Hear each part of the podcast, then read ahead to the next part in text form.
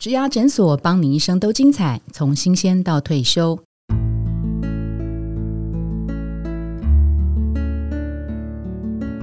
亲爱的上班族，或是毕业生，或是正在找工作的朋友们，欢迎来到植牙诊所。我是主持人 Pola。人的一生在正常的情况下，大概会工作三十五年，就像一场马拉松比赛一样。所以一零四植牙诊所，我们在七月份制作了职场马拉松，如何让工作更精彩的系列。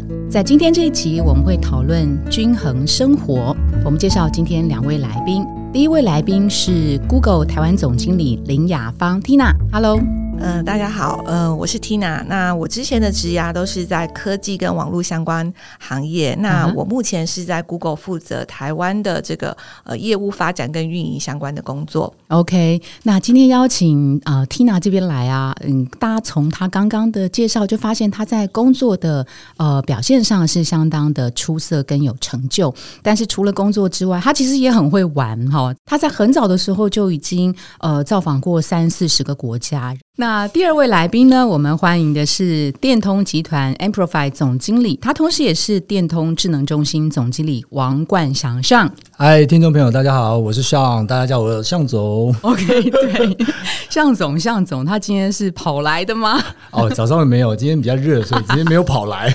OK，OK，向总啊，其实那个大家最对他另外一个很熟悉的一个领域，就是在马拉松这件事情啊，十八小时之内完成世界六大马的江湖人。称最速总经理 啊，不敢当，不敢当。而且他其实也有在玩 podcast，也主持跟跑友阿奎主持了跑步不要听。其实对我们也是非常忠实的听众。谢谢主持人。那两位都是总经理啊，那可不可以跟大家描述一下总经理的一天是怎么过的？因为我们想知道到底有多忙多紧凑。我们此刻录音是 podcast 播出以来最早的录音时段，在早上的九点钟。哈，那我们想先听两位总经理。描述一下你们的一天是怎么过的？呃，我是 Tina。那基本上，因为我是 morning person 哦，对，所以呢，我通常其实大概十十点多、十点半我就会睡觉了。哦，晚上对，但是我早上很早，大概五点钟就会起来。是对，那因为我晚上大概呃六点离开公司之后，通常呃如果没有隔天早上有什么很紧急的事情的话，我大概就不会。开我的信箱哦，对，所以有些讯息会回一下，但是早上很早起来的时候，就是会呃准备那一周的工作内容，然后或者是看一下这周或下一周、下两周的会议跟行程安排。我我其实有几个比较大的原则，因为我觉得第一个还是要知道自己的能量的呃规律是什么。比如说，假设我是一个。成型人，那其实我在晨早上的工作的效率跟呃理解事情的效率是比较高的，所以我就不会把一些我觉得会很花脑力的事情，嗯，安排在我觉得我的呃这个能量状态比较低的时候。那第二个的话，就是呃要去注重呃每周时间上的安排，有一些大的原则是在，比如说呃到底是在处理接下来的。呃，团队的工作安排还是只是处理当下紧急的事情？那我觉得这件事、这些事情的比重是，我觉得呃，如果是一个呃团队的这个主管的话，他要有一定的比例上面的时间去安排跟未来相关的事情，因为当你当你把未来事情理顺之后，团队也会比较。能够有效跟高效的工作，但是如果你的你自己的行程跟你自己的一些事情安排的这个顺序跟布料混乱的话，你也会影响所有跟你一起工作合作的人。嗯，那另外有一定比例是我会花在一些我需要学习的事情上，因为现在处理了很多工作上的事情，有可能不是我一个人或是团队我们面临的挑战等等。那像我都会固定。安排时间跟其他市场国家跟我相同角色的同事，会去跟他们请教一些他们在那些市场上看到的呃一些事情跟经验。那我也会把这些经验的分享带回来给台湾的同事。那呃，当我在这件事情上更高效的时候，我可以也可以协助团队更高效。那那个，你说你早上五点就起床嘛？那比如说到进公司，大概是进公司大概是九点多左右的时时段吗？没有，我现在大概因为夏天比较早，有时候我是七点多或八点之前，我就会进公司，因为我喜欢，因为我自己到目前都还是搭乘捷运上下班。对，那因为我还蛮享受在捷运上面的时间，就是我可以读书，然后或者是看一些呃 YouTuber 的影片，收集薪资，因为我可能进到办公室就要开会跟。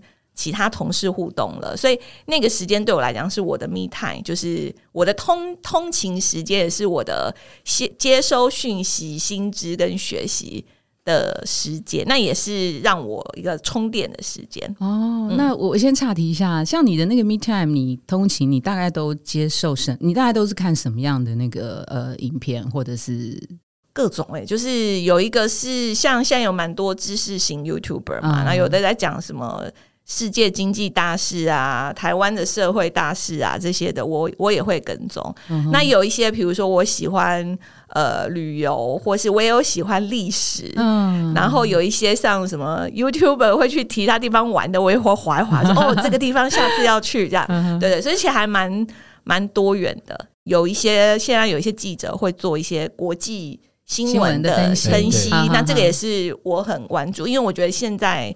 呃，毕竟台湾不是一个只靠自己，其实我们蛮多，不论是经济啊这些事情等等，其实都蛮受呃外面世界的影响。那我觉得能够多了解这些外部的事情对台湾的影响的话，那也有助于我们跟客户啊团队去做一些预应准备。那比如说哈，七点多进办公室之后，就一路开会吗？开到还是说你特别把会议会排在呃上午或是下午的哪一个时段？呃，因为比如说像我这个礼拜有一个会早上，因为我是想要去跟呃美国 Mountain View 的同事请教一些事情。那因为呃 Mountain View 的 time 这种时间，比如说我那个会是八点或八点半，呃，在 Google 我们它通常我们线上会议就是不是三十分钟，最长可能就是一个小时，通常会超过一个小时，大概就是那种什么半年或 Annual Review 的会才会那么长，其他会议尽量都会是在。这样的时间段，那中午话如果有时间，可能就会跟呃团队同事吃饭，然后呃了解他们的状况，那看我这边有没有能够呃协助跟支持他们的。向总，你的一天是怎么过的？哇，刚听到 Tina 讲，我就觉得哇，找到找到找到同类型的，也是这样。因为我大概呃，我一个礼拜早上起来会跑六天嘛。嗯啊，今天礼拜三刚好是没跑的那一天。哎呀，那真的是太对不起所以今天可以睡久一点。OK OK。然后我平常我是大概也是五点起来。哦。哎，那夏天夏天是五点了，那冬天的话是在六点左右。因为冬天的话太阳不会那么早出来，所以可以比较晚跑。是。那夏天我就是在五点起来，像昨天就是五点五点大概五点二十就去跑步。嗯。然后回来的时间的话，可能接近七点。呃，比较麻烦就是说以前小还要送小朋友。哦，啊！但是现在两个都国中了，啊，太好了，不想你送了，可以不用送了。对对对对对。那完了之后，大概呃，我会到公司的时间大概都是八点半到九点之间。嗯哼。然后我尽量会希望会议是能够排在下午，早上的时候尽可能尽可能，但还是很难。嗯。常常就会说。就满出来的时候就排到早上去，然后甚至有时候可能会排到中午。嗯，好，那那大概会是这样去安排这个会议。那早上的时间就可以比较花时间，比较有精神、专注的时候去处理一些呃，包含自己需要处理的业务上面的事情。嗯所以需要跟人的沟通的时候，可能也会花在这样的一个时间，或者是中午吃饭时间，然后去找特定的对象，然后需要去做沟通。会是因为太忙，所以要用到中午这个时段吗？其实是希望更 K 久一点，然后比较卸下心防的，不是那么公式性的来谈，然后可以把一些问题可以谈得更清楚一点。那它时间不见得会长，但是透过这样的方式的话，比较比较不会那么好像是在在公示的这个行为。懂懂懂，了解。公式还是真的是要花一个特定的时段来去 review。然后 Tina 是上午的时候精神状况比较好，其实应该是说我只要是。白天应该是能量都是要很好，因为我应该是有睡饱。但是，但是我觉得重点是在说，我觉得其实是一个一周的节奏。比如说，因为我们团队是业务单位，那可能周周一可能这一周有什么要大家要开始去执行的事情，我们会跟团队主管会先就是有点像是提醒，会对焦。像对我来讲，我要做对外活动。可能演讲这件事情，反而这件事情是最好 我。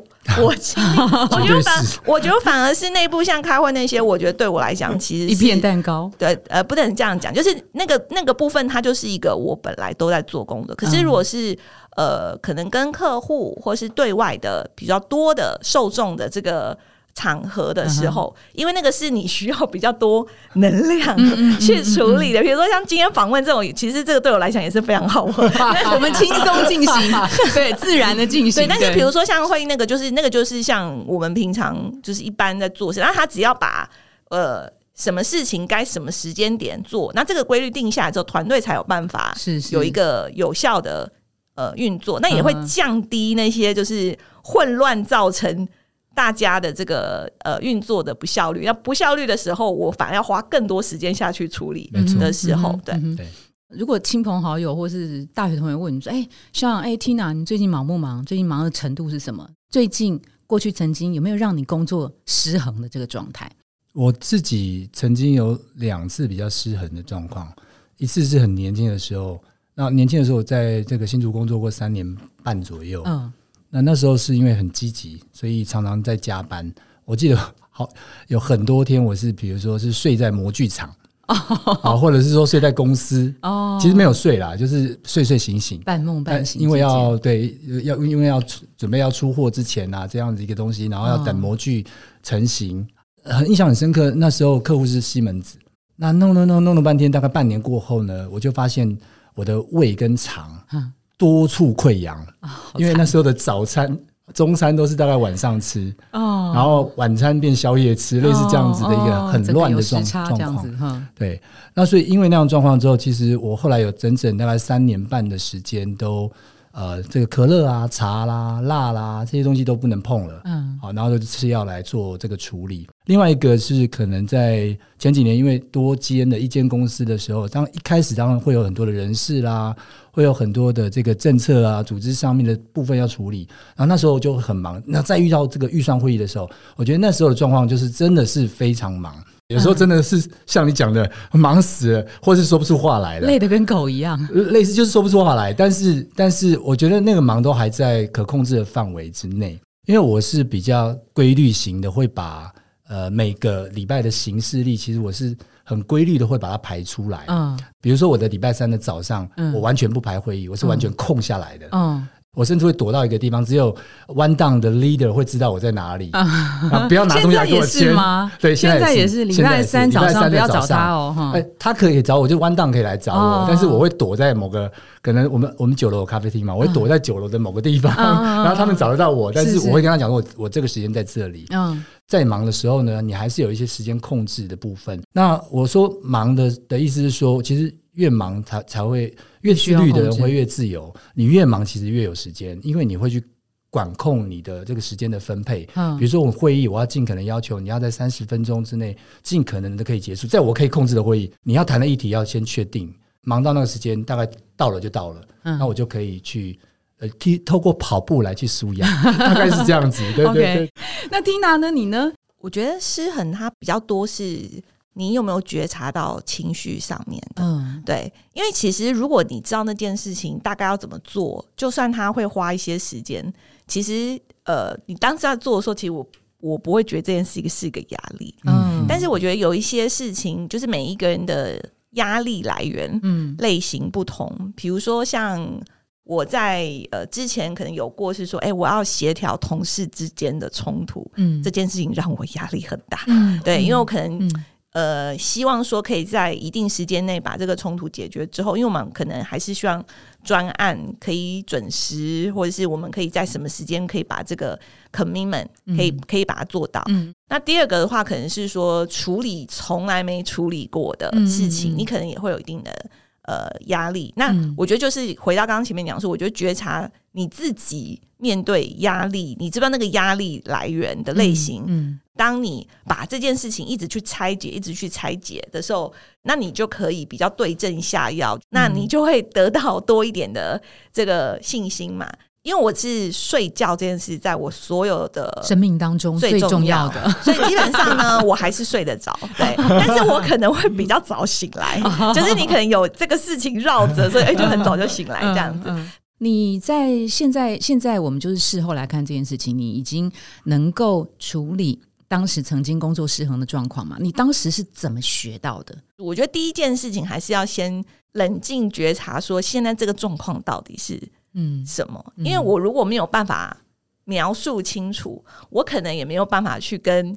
前辈们把我把我问题用很对的方式描述给他们听，嗯，呃，没有办法及时的得到一个好的建议。导引，对。对对对对，嗯，那所以我觉得这个是一个就是问对问题很重要。有时候我可能会去请教别的国家的同事，他们遇到同类型的时候，他们怎么呃处理，那我就可以学到一些，比如说他们可能之前有遇到这种事情，他们是怎么做的。方法，嗯，那有一些事情是，比如说，可能是跟呃这个沟通风格有关的，那我可能就去了解一下，说这些里面相关的人，可能谁比较了解这些人，他们症结的点去讨论，然后帮大家去找到一个共识。我觉得这个是一个，就是呃带领团队一个非常重要的求生技能吧。通常你向外求助的对象是谁？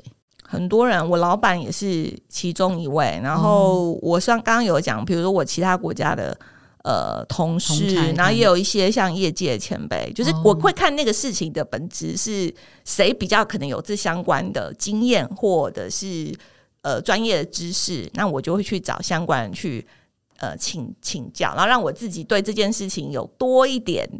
的不管是知识，或者是用一些呃怎么样可以去问对的问题等等的技巧，然后可以帮助团队凝聚共识。所以那个 Tina 是属于不耻下问、勇敢发问的。我有需要的时候，当然 call for help 是一个很自然的事情，不会觉得说这个是一件呃强者不应该出现的行为。那像呢，你怎么解决过去的呃工作失衡的状态？如果以我我觉得刚刚提到那个在新竹的经验，那因为那是工作呃刚开始的两三年的时候，然后那时候因为很 very aggressive，我觉得那时候太好强了。那时候并没有去呃心理上的求助，只有去问那些呃就是专业的知识的这些对象们，嗯嗯，可是没有去求助说，哎我我急于想表现给长官看，所以没有。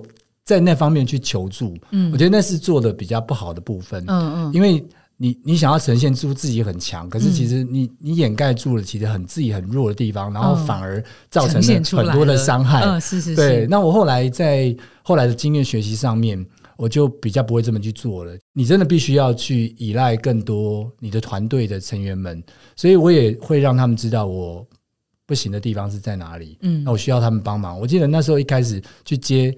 呃，这个新的企总经理兼的一个另外一个公司的时候呢，其实很多人要走，所以开始哇压力很大，很多的沟通，嗯，然后让他们了解我的风格，因为通通常我从比较年轻的时候开始，其实常常会带一些可能比我大五到十岁的这样的资深的工作者，嗯，所以我觉得那时候的沟通就变得非常重要，因为可能大家都会觉得你你凭什么来领导，嗯，然后。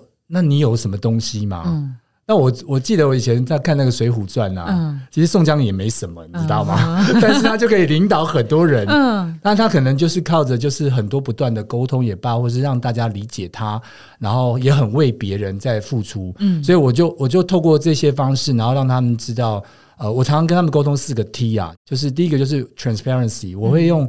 很透明的方式，把上面的意思、把大家的意思、把公司的政策跟大家做沟通。嗯嗯嗯。然后完了之后呢，我希望因为这样的 transparency，我们可以有一些 trust，比较形成一个团队可以 team teamwork。嗯嗯嗯嗯。那那我有不行的地方，那你要帮我；其他人有不行的地方，你要帮他。嗯。你有不行的地方，大家也会帮你。嗯嗯。然后最后就是大家去 try。嗯。反正失败或者有状况，那我来承承担没有问题。嗯嗯。我觉得压力源就慢慢的会。减少，然后在遇到状况的时候，我知道我要我会用我的运动去调节我的这个这个相关的压力状况。然后我吃饭也现在就是少量多餐，很正常的在吃。碳水化合物不能超过四分之一，不能不不能太太少，也不能太多。对对对，所以大概大概我都用这样的方式来去调整压力。所以后来也会觉得，其实压力也没什么，反而是会帮助自己成长。啊哈，那你们你们在承受这个压力的时候，你怎么样发觉自己已经到了那个？临界点会不会有人，或是你们自己在过去也曾经深陷其中而没有自觉？呃，我我们到现在一定都还是一定有压力，是绝对有的。先确认一下这个压力源是来自于哪里。那我们可以从我现在既有的 resource 里面去找到什么样的一个解方。我觉得这这个蛮重要的。嗯嗯嗯。那不是说遇到压力就不管是逃避也罢，或者是就去硬去面对它。因为有时候你就是不行，你为什么要硬去面对它？嗯。那另外就是说，有时候有些压力的确是要自己面对的。那我的我的解法就是，因为我的马拉松经验告诉我。呃，在那个过程当中，你一定会遇到困难，嗯，可是你能做的就是一步一步，然后一公里一公里的完成是那个任务。是我常在，比如说我们预算会议就是这样子啊，这个达不到，我们可能要从其他地方来，那就要去找其他地方的这些同事们，那这边有没有可能可以去补这个洞的地方？嗯嗯，那有些东西不是自己能解决的，为什么要把这个压力摆在自己身上？嗯，我我讲了，有些东西是甚至可能是要其他单位、其他部门、其他公司，嗯，一起来 support。我就不会把它当做是压力了，我会把它当做是大家的这个一起要去面对的困难跟处理，大概是这样子。对，应该是说压力跟挑战这件事情啊，我我要怎么判断它这件事情？我承担了一阵子，也许对我来讲，它它是可以克服的，它是一个挑战。但不行的时候，它当然就是一个可能让我崩溃的一个很重要的压力。就是呃，人们或是职场的工作者，他在接收到一些呃新的任务或是新的状态的时候，他他怎么样能够判断？比如说，举例，可能我刚开始工作的时候，我我可能光跟国外的这个供应商讲一个电话，我都觉得有压力，对不对？那现在呃，可能做这些事情，这已经是每天很多会都在跟，呃，对对对。那我觉得，嗯，在每一次的挑战跟这个压力的过程中，你有没有从这件事情学到什么？像像刚上说的是，比如说可能是拆解，然后了解说这些事情其实它是一个 share goal 或 share challenge。有没有办法在每一次遇到这些事情的过程中，让自己变成更有能力去面对这些呃事情的能？对，那我我很喜欢心理学家叫叫叫萨提尔，他说：“Problem is not the problem, coping is the problem。”人生或职涯 挑战跟 problem 是每周都有的，所以可能不要觉得说，哎呀，你妄想说哪一天会没压力，会没挑战。其实这件事情就是一个工作的。呃，日常。对。对，而且有时候你可能也要思考说，当你觉得这件事情很简单的时候，可能代表说你的学习曲线已经平了。最重要一个是，我觉得就是还是要复盘，因为我觉得有时候遇到那些压力的事情的时候，你可能如果是用啊把它渡过去的 那个心态，那我就会觉得这个苦就白受了。对，可是如果假设你可以在这个这个遇到这个挑战跟压力。你有去一个反呃呃这个反思思考说，诶，为什么我那时候这件事情，嗯，我会觉得压力很大？那里面是不是代表说我有哪一些部分是在这次里面的经验，我有呃学到的？那我才能内化，说我下次遇到同类型的事情的时候，我才能够更更得心应手。上一次觉得是压力，这次。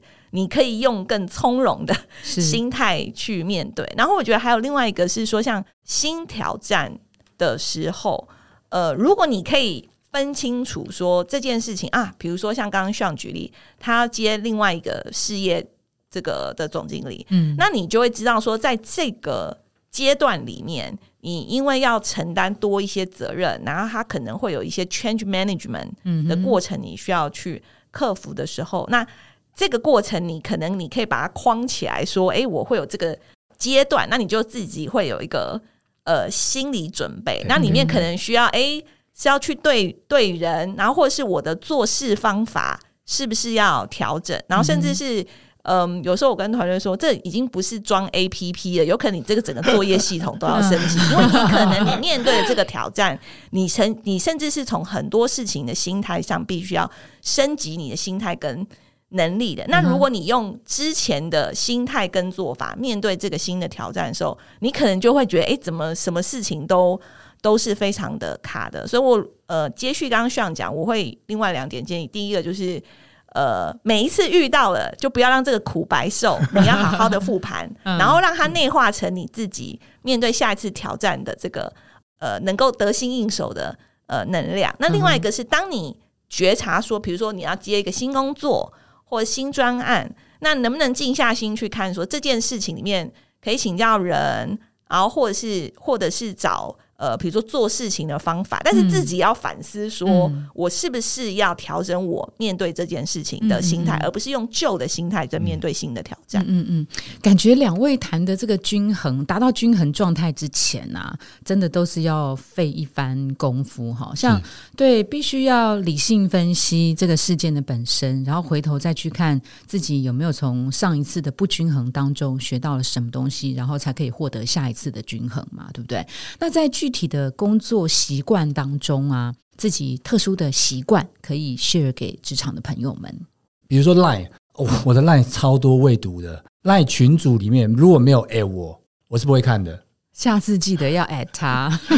然后再来就是说，我会中午的时候就利用中午或是晚上破碎的时间再来看这个 Line 的的讯息。是，除非说是有工作群组的，或者是刚刚提到的这个群组有人 at 我的时候。那没有 A，我我就我就不会去看，因为那个群主真的是太多废话了，真的是不要去看，真的是浪费时间，类似这样子。然后再来就是 email，我也不不会想要一直都去 check，嗯，因为 email 的东西也是太多。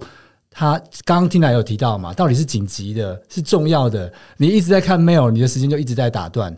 我比较会 enjoy 在那个心流。我可以尽量进到那个状态里面，赶快去处理。处理完之后，我就跳到另外一个任务上面。我我再举个例子，就是有时候我们总是会有一些应酬。有一年我做了一个统计，我全部的五十二周里面，呃，礼拜五的那一天呢，我五十二周里面有七周休假，七周出差，剩下的三十八周里面呢，我有二十天是有活动或是聚会的。那我那时候就发现，这礼拜五的这个时间真的是最 浪费。呃，可能花在太多的 social 了，所以我就排了礼拜五，我带我的跑友跑步，然后顺便跟家庭一起运动，嗯，然后是约八点，那时候的状况就变成这样，就是说啊，我如果去参加一个聚餐，我就跟他讲说，不好意思，我八点我要去带一群人运动，那这个是一个固定的活动，压缩我可能花在社交或是花在这个呃聚会啊这样的一个时间上面。希望他可能还会回头再去看，然后适度的隔离，适度的隔离，block 住自己，不管是在 email 或是 line 或是实体的空间，然后适度的委婉的拒绝别人吗？是，当然要，当然要，是吗？哈，不不，呃，如果不懂得 say no 的时候，或者是我常常在讲，就是放，其实坚持到底的，我觉得有个前提是要放弃。放弃的意思是我们人生二十四小时有限，那你什么都要做。那你最后就是什么都做不好，嗯，然后或者弄得心力交瘁，压力来了，因为你就是在造成自己的困扰。那 Tina 呢？我很喜欢跟大家推荐一本书，叫《Seven Habits of Highly Effective People》。嗯对，这个是我呃二十几岁刚入职场的时候，呃那时候就是前辈推荐给我，之后我。读了之后就觉得哇，对它里面的很多呃精神，都是我觉得到现在我工作都内化成。比如说，第一，你就会先问说，哎，那这件事情的我们最后要达到目标是什么？那我们有没有去寻求一个 win win win 的 goal？那每一次做这件事情的时候，我们有没有用更有效的方法？那我觉得它里面呃最重要的一个观念就是紧急跟重要的事情。那因为每个人的工作的角色。的紧急跟重要事情不一样，嗯，所以我觉得跟刚刚上讲的那个概念很像，就是说，嗯，我觉得还是要针对你自己去树立一个你自己的呃原则，比如说像现在那个呃，像刚刚上说，因为他对跑步这件事情有有他的热忱，那像我，比如说我在呃工作之余，其实我有在一些非非营利组织做呃志工，那我是对某一些呃领域，我是有一定的热忱，那。现在因为呃，这个公司跟职务的光环，有时候会有各种各样的 邀约，对。但是呢，呃，我自我自己知不知道我的时间，我的原则是什么？我我想要把我的时间有意识的花在什么事情上？那其他的话，就是一定还有别的人可以去做这件事，不一定是要是呃你对。那第二个的话，就是说，像团队的有效是什么？跟要更有意识的。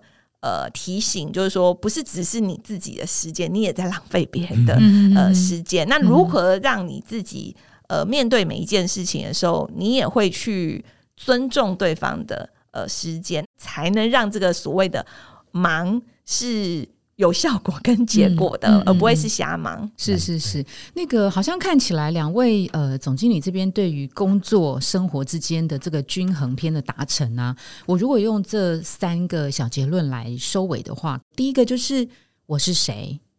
我要可能要清楚知道我是谁。第二个是我要什么，我到底要什么？不是我要的，我在呃太忙碌或是什么情况之下我要去做吗？好，第三个就是那我要怎么做这件事情？嗯，比如说新鲜人，职场刚毕业的新鲜人，他可以怎么样在工作前三年里面达到均衡生活？我觉得大家一直在讨论所谓均衡，可是我觉得每一个人的均衡的定义。是不同的，不是代表说啊，什么叫准时上下班是均衡？因为每个人的工作性质，他可能呃，工作性质本身就没有办法达成这件事情。比如我举例，像呃，我现在工作，如果我需要跟呃其他 time zone 的同事协作的时候，那我就是要在非台湾时间，可能要跟他们有一些会议 讨论等等。那如果我想要把这件事情达到的话，我就会。必须要做一些时间上的调整，但嗯，我是不是有意识到说，当我遇到这个状况，比如说，诶，那我是不是可以在别的时间，我可以换时间休息，因为那个会议的时间，呃，等等。所以我觉得，嗯，均衡这件事情还是要回到刚刚有讲说，我是谁，跟我要的是什么。那那个均衡可能不是一个很单一的呃答案。对我在刚入职场的时候，因为我自己也不是学这些呃，可能。理工、资工背景的，那当我跟呃 PM 或 RD 在。呃，合作的时候就发现说，哦，他们讲好多词，我都听不懂。那我就发现说，因为这样在让我工作这件事情的效率形式，是我可能就每次他们讲什么我都听不懂，对不对？然后，所以我后来就去，我后来就去资策会报了上了半年的高科技产业分析师的课，因为我想要懂我今天这个工作里面我需要懂什么，然后我让我之后的工作可以比较高效。可是对我来讲，我不会觉得那个。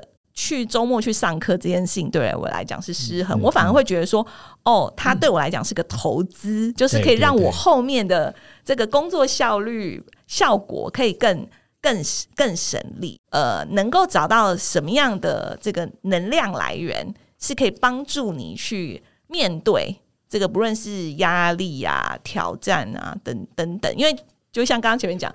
问题跟压力是永远存在的，它只是只是你个人要提升你这个面对压力的这个心态。跟能力对，所以 Tina 其实是从心理状态、心理上面是不是达到满足这件事情来衡量均衡这件事情。开心做也有成就感的时候，那件事情是你觉得达到均衡的状态，对吗？对。那另外一个是，比如说我们公司的年假不少，那我对我均衡来讲，就是我希望我每年我都可以把年假休完，这对我来讲也是均衡。就是我就是说，嗯，一个是你。你可以有效率的工作，然后另外一个是你也有在你休闲里面得到满足，你不会觉得这个工作或压力一定是用一个什么时间刻度去看这件事情。是那像呢？现在年轻人蛮多，都是会有自己的一些生活形态，嗯，所以我倒觉得他们还掌握的还算不错，嗯，那反而我会建议就是说，在那个之外呢，更多的这种跟啊团队之间的合作或互动，嗯，那可能会让你的这个均衡。多了一点跟别人不一样的地方。哦，你是说他们很会玩，很会其实蛮会玩，蛮会过日子的。对对对对。然后在工作上面应该要跟那个多投资自己一些。反而我反而我觉得可能是我跟炫爸妈这代比较不会过日子。对，我们反而更需要不同不同世代的这个工对工作跟生活价值观不同。应该是说跟那个划重点的那个力道跟画的地方是不一样的。是，对对对。OK。关于七月份职场马拉松如何让工作更精彩，在均衡生活这个单元当中的均衡篇，我们今天已经到了尾声哦。那下一集我们会讲一个更好玩的生活篇，我们想听听两位来宾怎么样精彩的过生活。好，马上回来。